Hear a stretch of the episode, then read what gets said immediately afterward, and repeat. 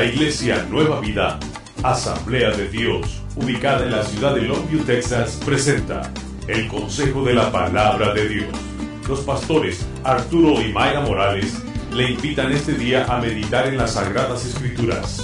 Este es el Consejo de la Palabra de Dios.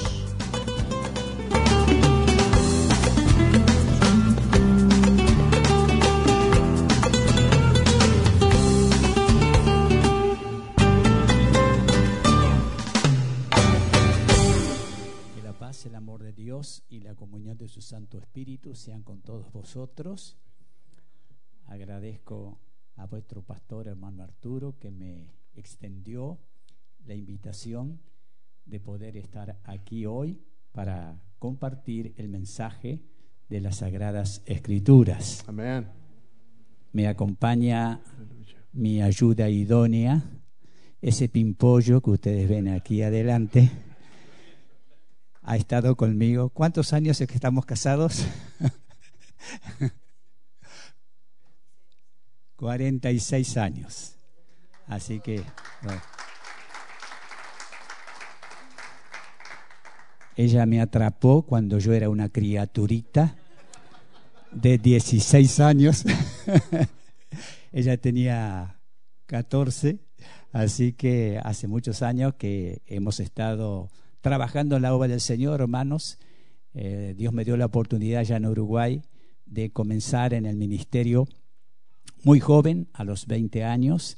Ahora tengo 67 y le agradezco al Señor por todos estos años que Él me ha brindado de poder servirle en Uruguay y también en otros países del mundo. Gloria a Dios. Tuvimos muy linda reunión la vez anterior que pude estar aquí presente y esperamos que en esta mañana Dios también pueda visitarnos de una manera muy particular. Aleluya. En estos últimos tiempos Dios está haciendo algo muy particular, muy especial en la iglesia. Está derramando de su Espíritu Santo sobre toda carne. Es una de las señales positivas de los últimos tiempos yo veo que hay dos señales fundamentales, hermanos, en estos últimos días. Es que el Evangelio está siendo predicado en todos los países. Antes de que Cristo vuelva, este maravilloso mensaje va a penetrar en todos los rincones del mundo.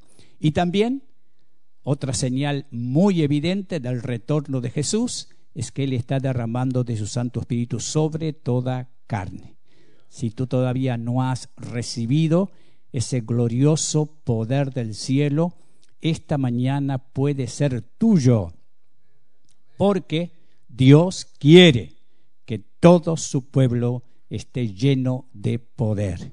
Los últimos tiempos, dice la Biblia, serían tiempos difíciles, gran corrupción moral, espiritual, levantamiento de falsos cristos, de falsos profetas, y Dios en estos días está revistiendo a su pueblo de una manera muy especial, porque Él quiere que permanezcamos siempre firmes y que podamos estar con Él para siempre en el reino de los cielos.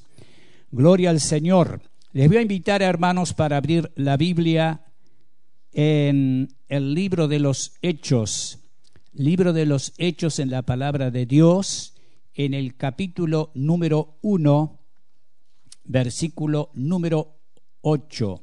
Hechos en la palabra de Dios, capítulo número 1, versículo número 8. Voy a pedir a todos los hermanos que tengan este texto, que lo lean en voz alta juntamente conmigo. Hechos 1, 8. Es el Señor Jesucristo que está hablando. Y dice lo siguiente, Hechos 1.8, todos juntos vamos a leer, pero recibiréis poder cuando haya venido sobre vosotros el Espíritu Santo, y me seréis testigos en Jerusalén, en toda Judea, en Samaria y hasta lo último de la tierra. Oremos. Bendito Padre Celestial, en el nombre glorioso de Jesús. Queremos decirte muchísimas gracias, muchísimas gracias Señor por estar aquí en tu casa para alimentar nuestra alma con tu palabra.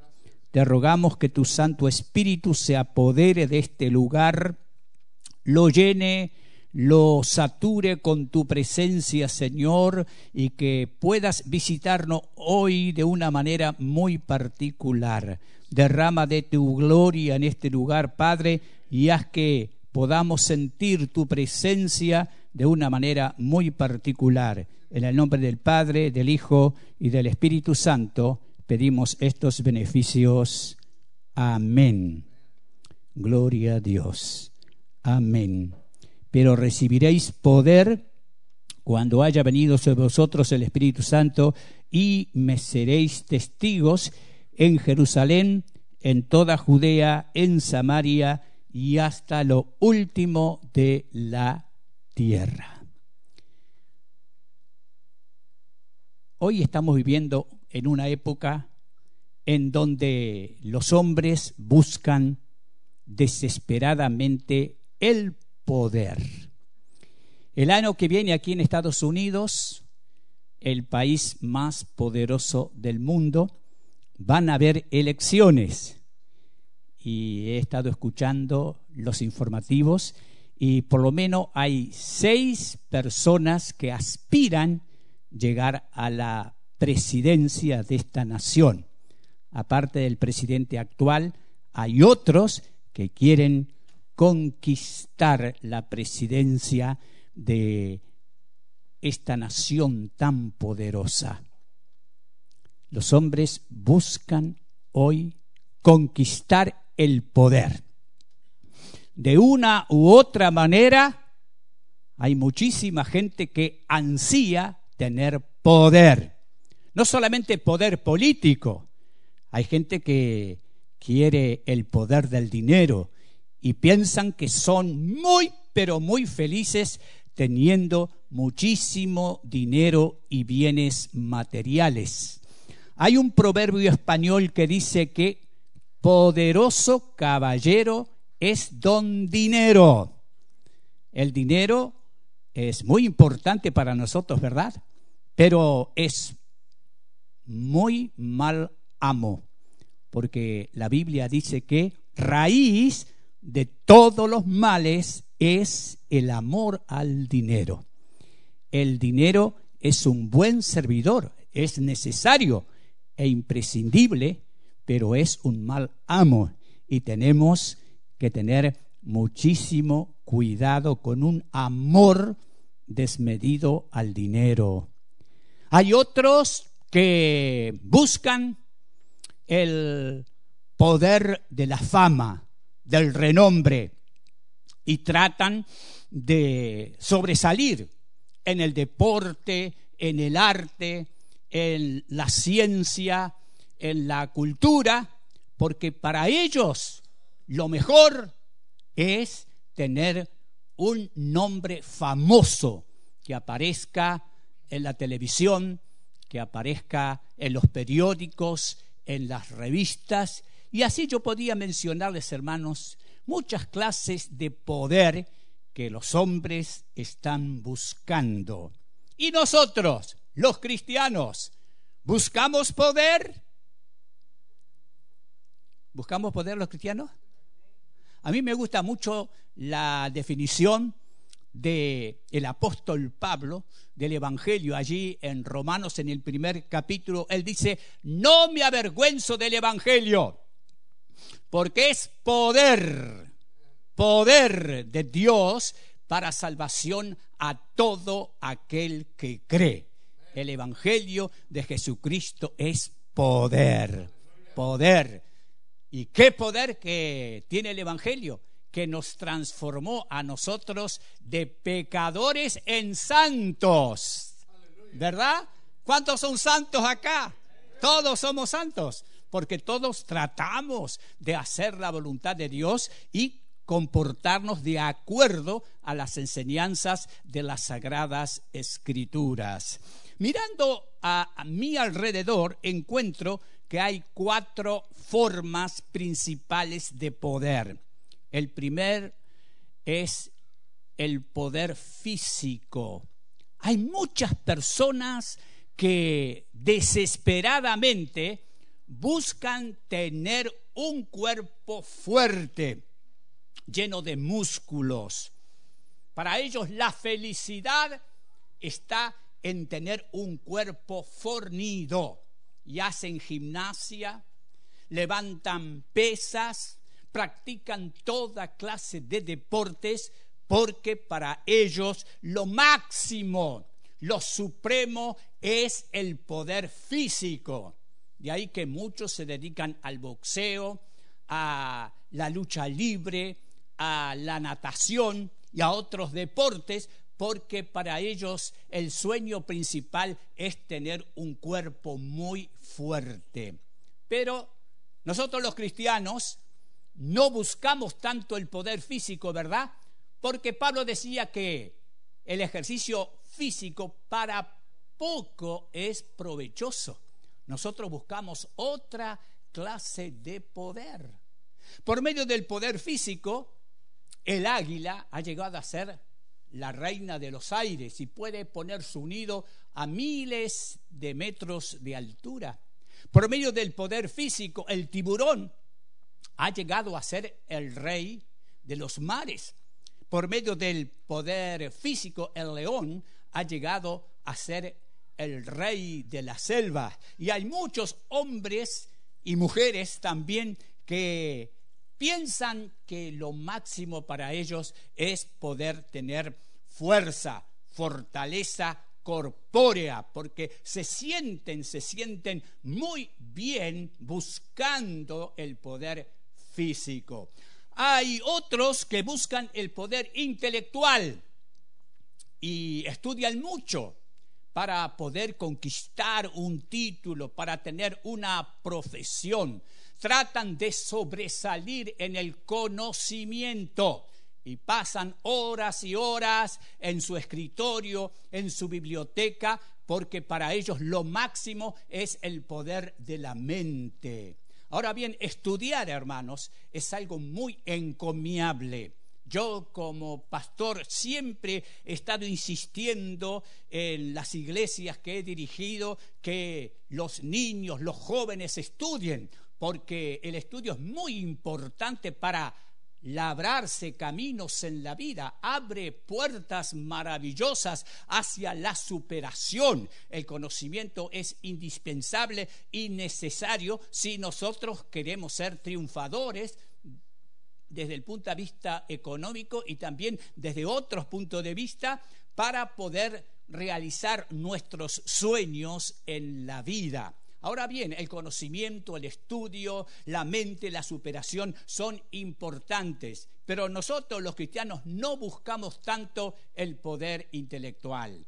Hay otros que buscan el poder moral, el poder de las buenas costumbres, el poder de los buenos hábitos. Y hay personas que hablando conmigo me dicen, pastor, a mí Dios no me va a condenar a un espantoso infierno porque yo soy una persona que me porto bien, tengo buenos modales, trato de ser simpático, amable, gentil, cordial con mis semejantes. Trato de hacer el bien. Si viene una persona hambrienta a mi casa, le doy un plato de comida. Si viene con falta de ropa, le regalo ropa. Yo me porto bien y a mí Dios no me va a condenar porque tengo una conducta buena delante de la sociedad. Hermanos, las buenas obras son acciones encomiables pero no son medios de salvación.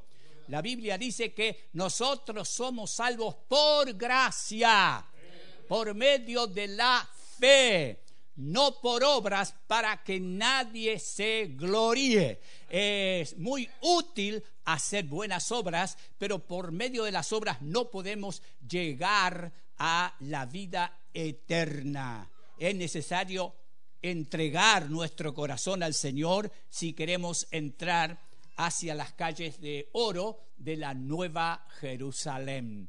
Entonces los cristianos buscamos otra clase de poder, ¿verdad? del cual habló Jesús en el último sermón que predicó estando aquí en la tierra. Antes de partir hacia el cielo, a la diestra del Padre Celestial, Jesús reunió a sus discípulos y les dijo estas palabras que hemos leído acá. Pero recibiréis poder cuando haya venido sobre vosotros el Espíritu Santo y me seréis testigos en Jerusalén, en toda Judea, en Samaria y hasta lo último de la tierra. Fíjese, hermanos, que estas palabras de Jesús fueron las postreras palabras. Y pienso que él pensó muy bien lo que le iba a decir a sus discípulos al fin de su ministerio, en el broche de oro de su ministerio, porque las últimas palabras iban a quedar muy grabadas en la mente y en el corazón de sus seguidores. Hay personas que se han encargado de escribir las últimas palabras que han dicho personas muy importantes aquí en el mundo. ¿Qué dijo Jorge Washington antes de morir?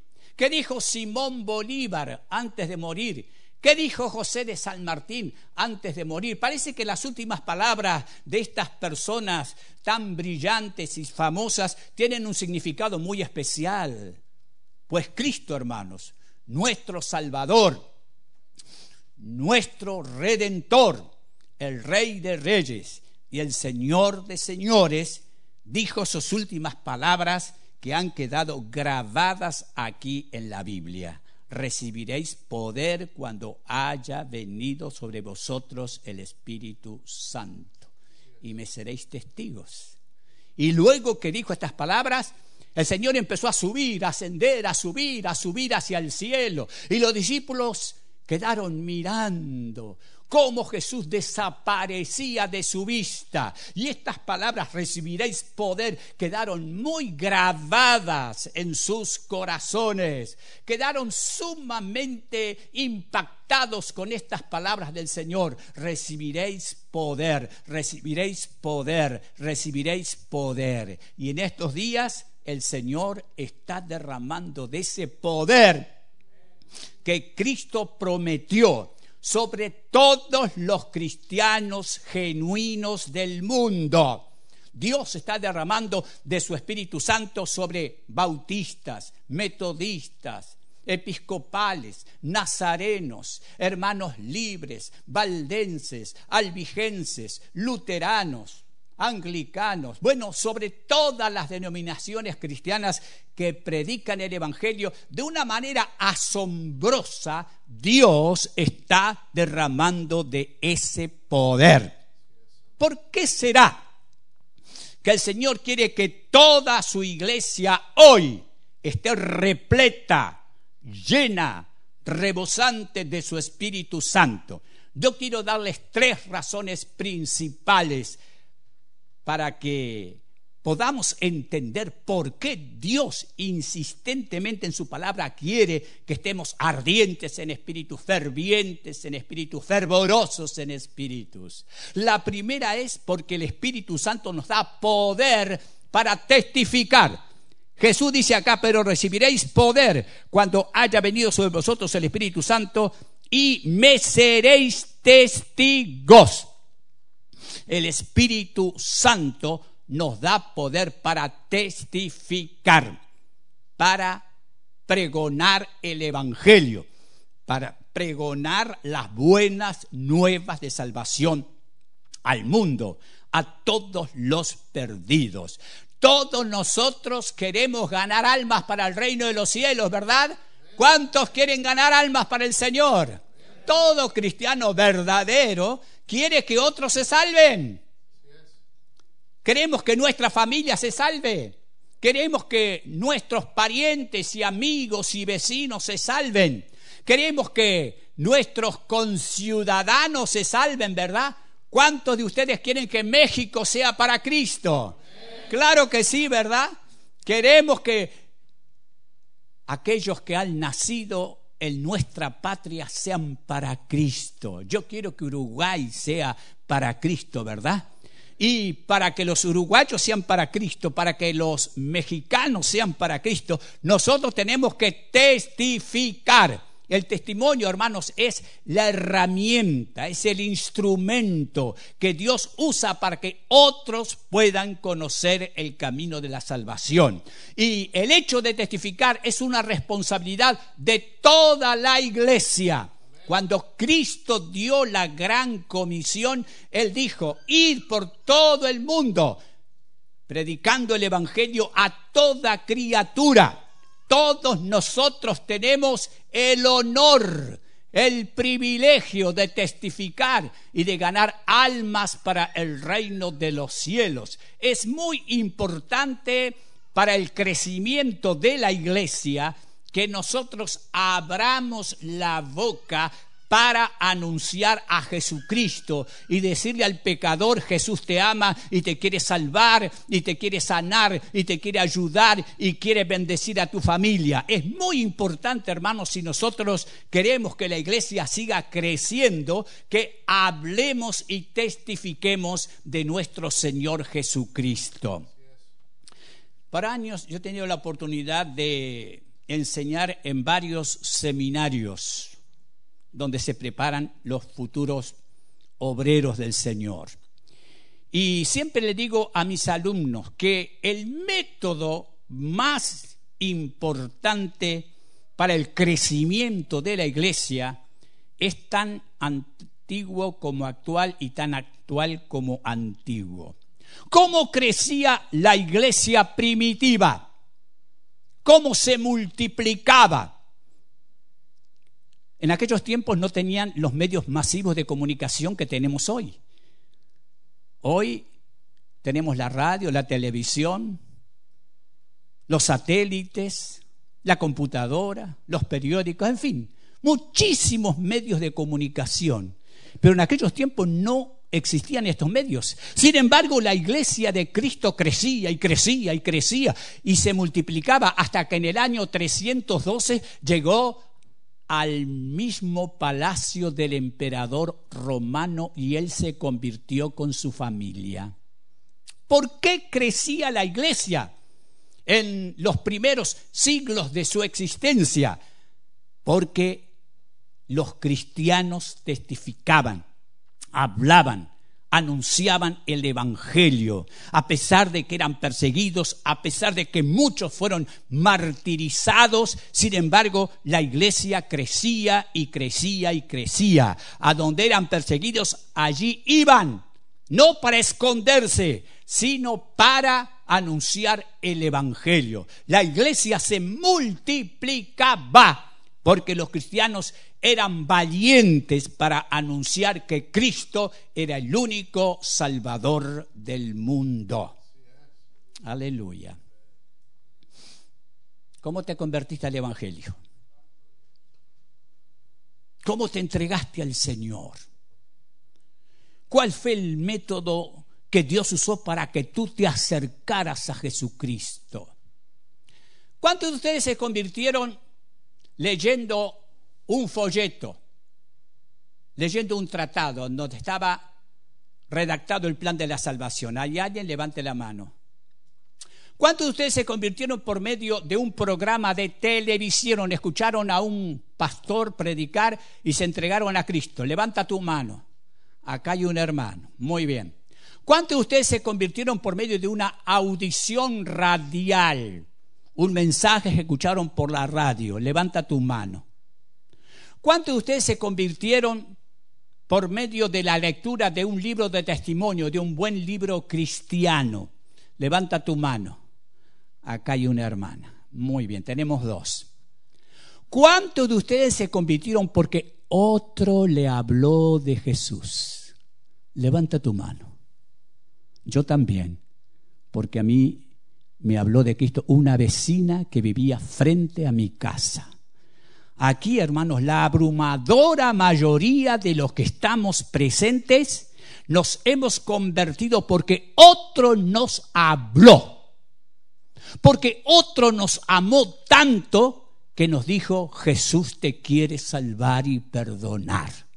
Este es el método más efectivo de evangelismo que tenemos, aunque yo no desprecio los otros. Sin embargo, por los resultados, por los resultados, el evangelismo personal es el método lejos que da más resultados. Y yo siempre les digo a los pastores, me invitan muchas veces para predicar en reuniones de pastores, que procuremos que nuestras iglesias estén llenas del Espíritu Santo. Si nosotros estamos llenos del Espíritu Santo, hermanos, vamos a estar evangelizando normalmente, naturalmente. La iglesia no va a tener que hacer grandes esfuerzos de organizar campañas para crecer. Cuando los miembros están llenos del Espíritu Santo, están trayendo gente nueva a la iglesia, porque el Espíritu Santo da poder para testificar, da poder para testificar. Quizás tú eres un poco tímido, temeroso para anunciar la palabra, para testificar, y por eso el Señor nos da el Espíritu Santo, para que testifiquemos. Porque el Espíritu Santo nos da coraje, nos da valor, iniciativa para que podamos anunciar la palabra de Dios. Así que si tú quieres hablar más de Cristo, testificar más, ganar más almas para el reino de los cielos, es necesario que te llenes con el Espíritu Santo. Porque el Espíritu Santo te da intrepidez y valentía para anunciar la maravillosa palabra del Señor. Segundo, tenemos que estar llenos del Espíritu Santo porque el Espíritu Santo nos hace producir frutos espirituales. Gálatas capítulo número 5 versos 22 y 23. Dice aquí, mas el fruto del Espíritu es amor, gozo, paz, paciencia, benignidad, bondad, fe, mansedumbre, templanza. Contra tales cosas no hay ley. ¿Cómo la gente, como el mundo nos va a conocer a nosotros. ¿Cuáles son las señales inequívocas de espiritualidad? ¿Qué nos dijo Jesús? Que a nosotros nos van a conocer por los por los frutos. Por los frutos que demos. Los frutos son esas virtudes esenciales que deben caracterizarnos a todos los cristianos, que son los frutos que había en la persona de nuestro Señor Jesucristo. Los frutos, hermanos, son las evidencias, son las muestras de que Cristo vive en nuestro corazón. Estos frutos de los cuales nos habla aquí el apóstol Pablo, no se obtienen en ninguna universidad no se aprenden por medio del estudio.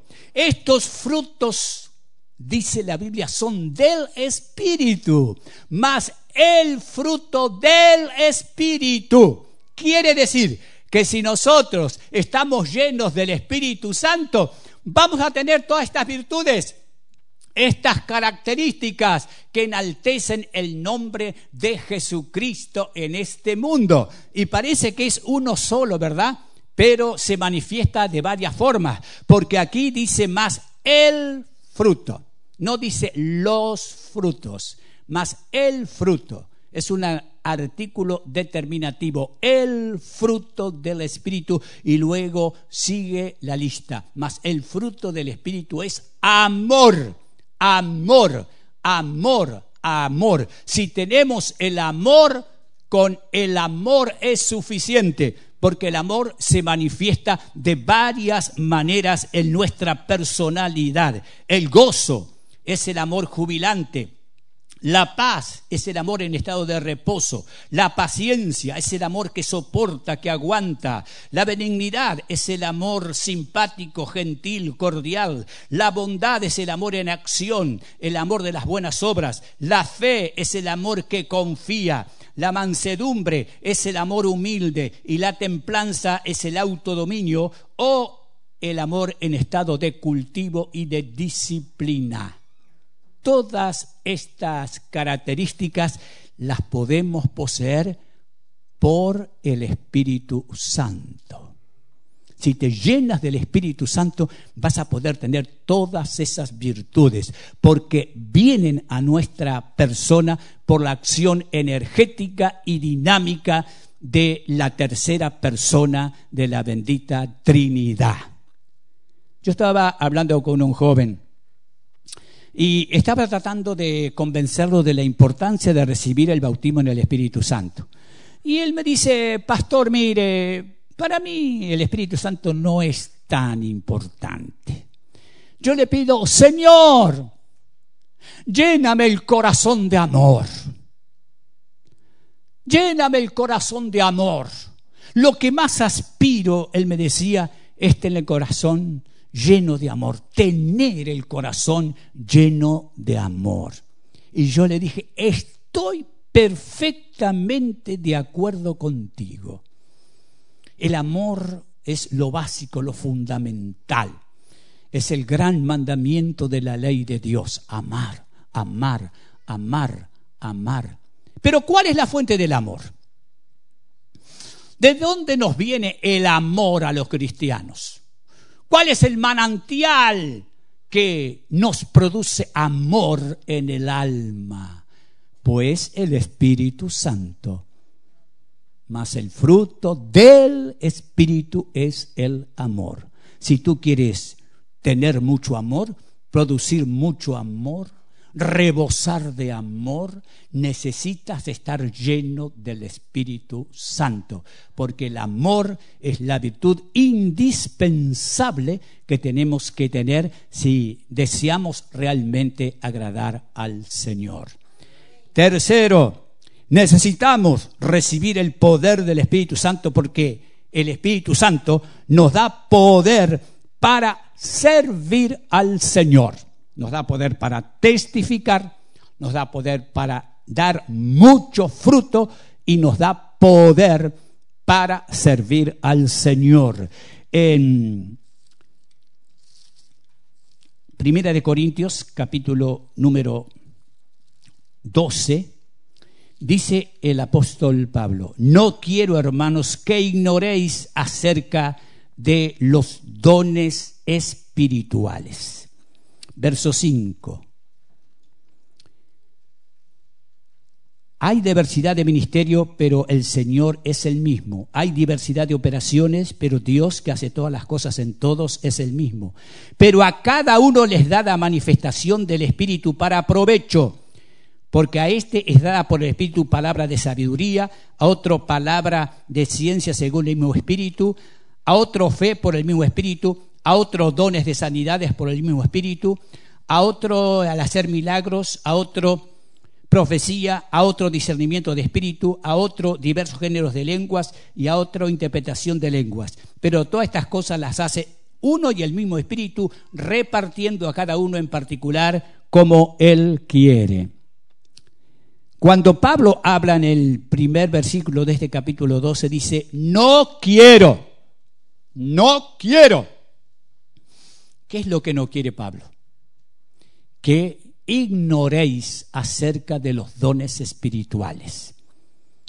Porque los dones espirituales son las herramientas, son los instrumentos que Dios usa para la extensión y consolidación de su iglesia aquí en este mundo. Dios nos ha dado a nosotros dones espirituales para servirlo. Los dones, hermanos, son operaciones, son facultades, son carismas, son dotes que Dios nos concede para que podamos servirle aquí en este mundo con eficacia. Y estas señales seguirán a los que creen dijo Jesús. En mi nombre echarán fuera demonios, hablarán las lenguas, sobre los enfermos pondrán las manos y sanarán.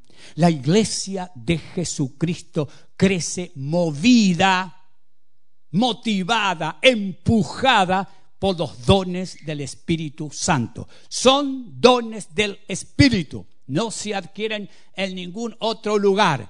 Estos dones que el Señor nos concede para servirlo a Él todos los podemos poseer si nos llenamos de la gloria del Señor, si nos llenamos con su Espíritu Santo, podemos nosotros tener dones especiales para servir al Señor con éxito, con victoria.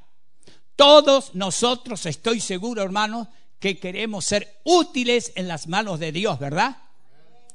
Sí, todos queremos servir al Señor, poner nuestros talentos y nuestras capacidades en las manos de Cristo para que Él nos use. Pues bien, hermanos, el Espíritu Santo es el que nos da los dones del Espíritu para que Él pueda manifestarse en nuestra vida de una manera milagrosa. La iglesia del Señor crece, y más nosotros que somos una iglesia pentecostal, la iglesia del Señor crece por la acción de los dones del Espíritu Santo. Y estos dones son para la iglesia. Y la iglesia es usted. La iglesia soy yo. La iglesia somos todos los que estamos aquí reunidos en el nombre de Jesucristo. Estas señales seguirán a los que creen. ¿Cuántos han creído acá? Pues bien, hermanos, usted ha creído. Y si hemos creído, hay señales que deben seguir a esa fe que hemos puesto en Cristo. Y esas señales son sanidades, milagros, prodigios, liberaciones, maravillas, dones de sabiduría, de ciencia, de discernimiento, que son capacitaciones celestiales para que podamos servir mucho mejor a el Señor. Y cada uno de nosotros tiene dones espirituales.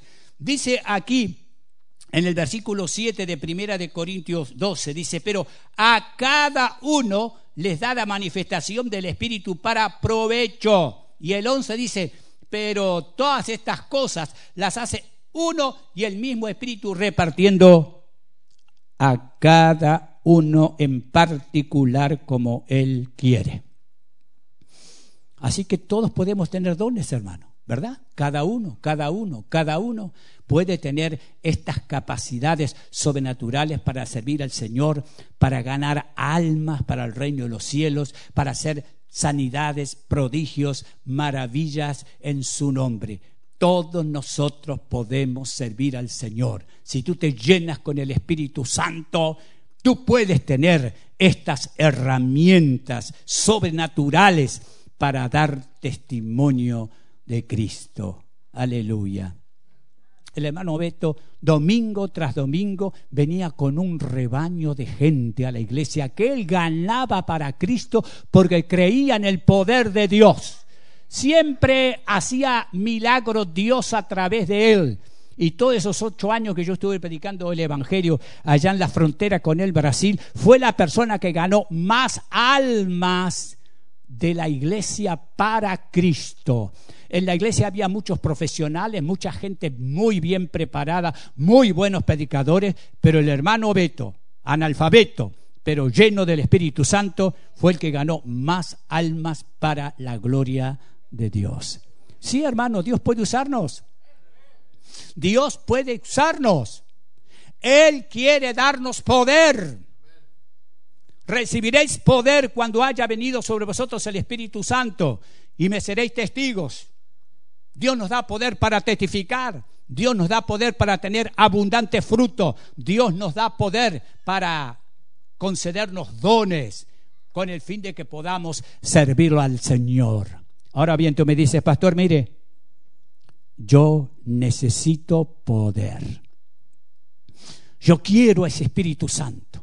A mí me gustaría mucho tener poder para hablar, para testificar, porque soy una persona achicada, tímida, necesito tener libertad para hablar de Jesucristo.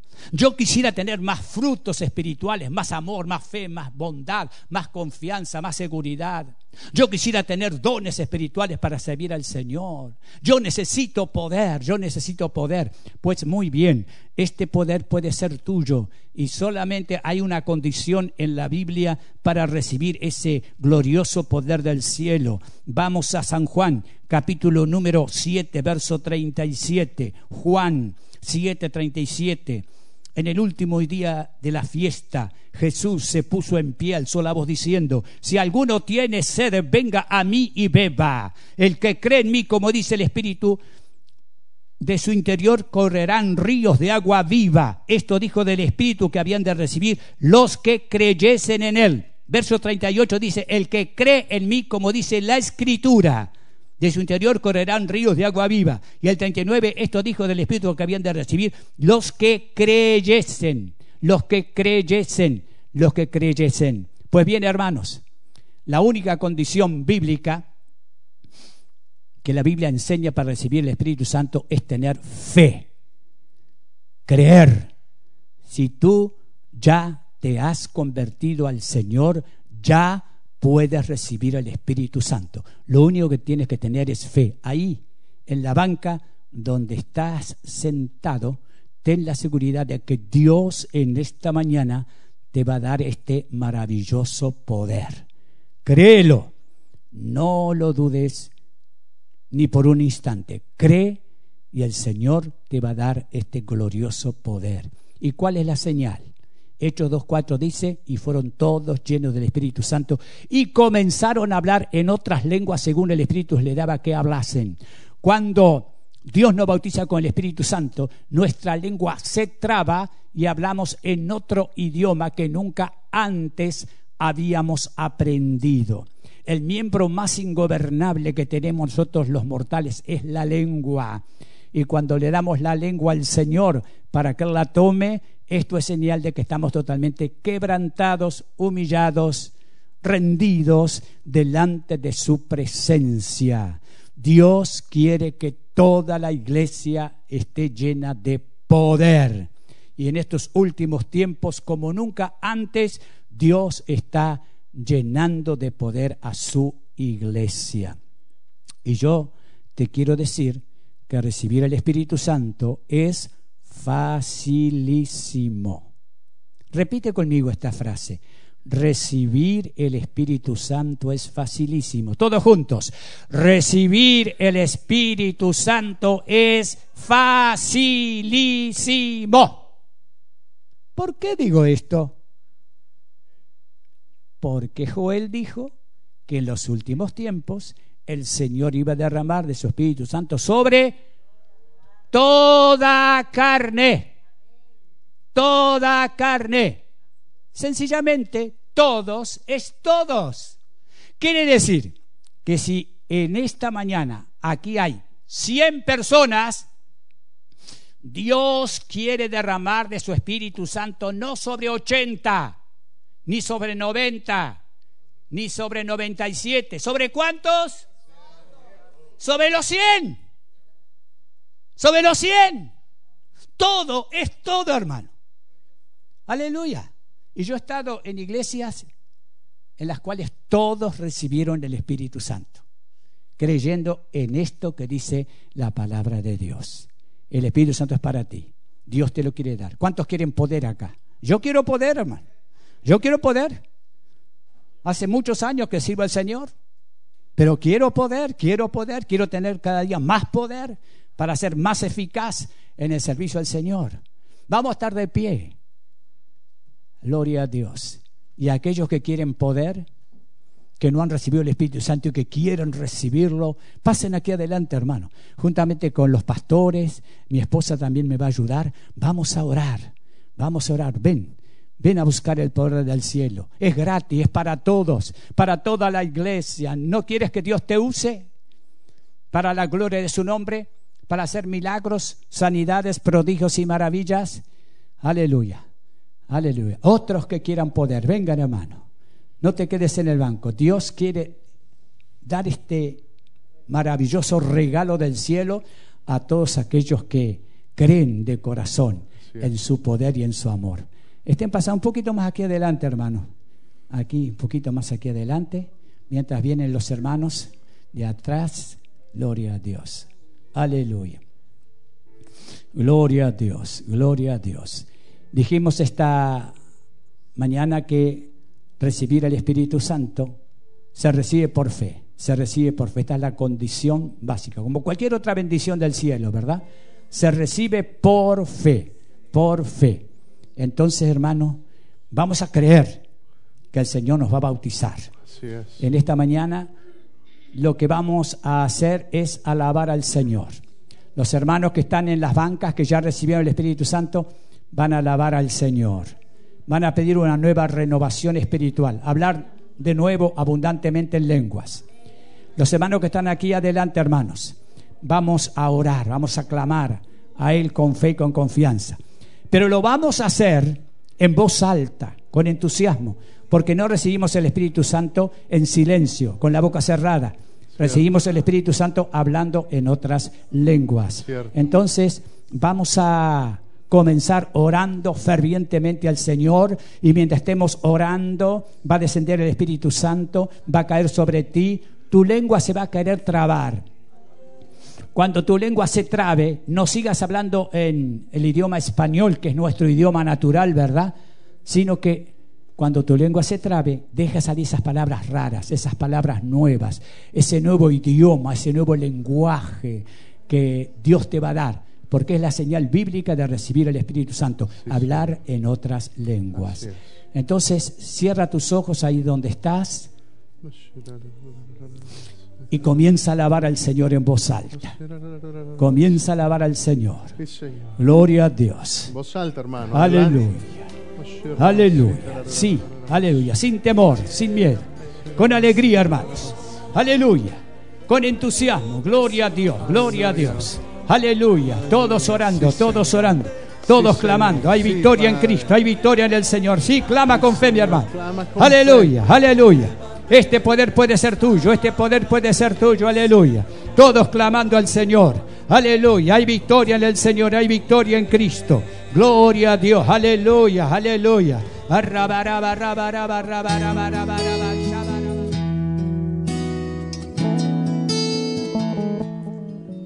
Este ha sido el consejo de la palabra de Dios, presentado a usted por la Iglesia Nueva Vida de las Asambleas de Dios.